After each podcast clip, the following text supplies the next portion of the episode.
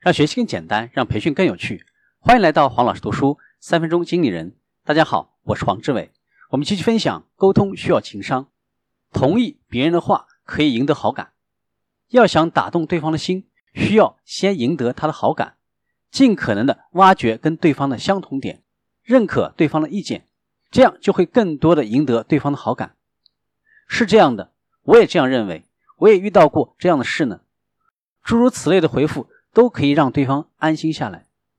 当对方痛苦不安的时候，如果你能够充当一个听众，对他表示认可，就会得到他的好感和信赖。根据喜好，采用不同的讲话方式。顶分法是以客套寒暄话来切入，表达对听者的关心。在谈话气氛最热烈的时候，将最重要、自己最想说的话表达出来。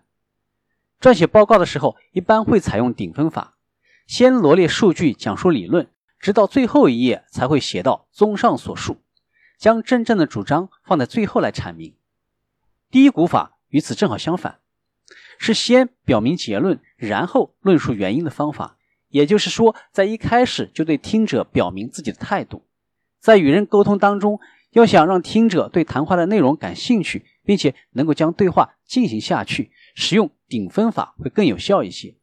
如果听者对谈话的内容不感兴趣，不太想继续对话的时候，低谷法就能够发挥作用了。迎合对方的脾气，才能够说服对方。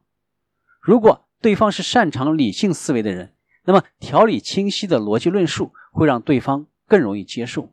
如果是感性的人，那么饱含深情的说辞会更有效果。要善于让客户自己做出选择。那些擅长理性思维、有自己主张的人，会在充分思考之后做出结论的人，是非常讨厌别人强加给自己各种建议的。所以，面对有自己主张的人，还是只论述原因，让他自己拿主意的劝说会更好一些。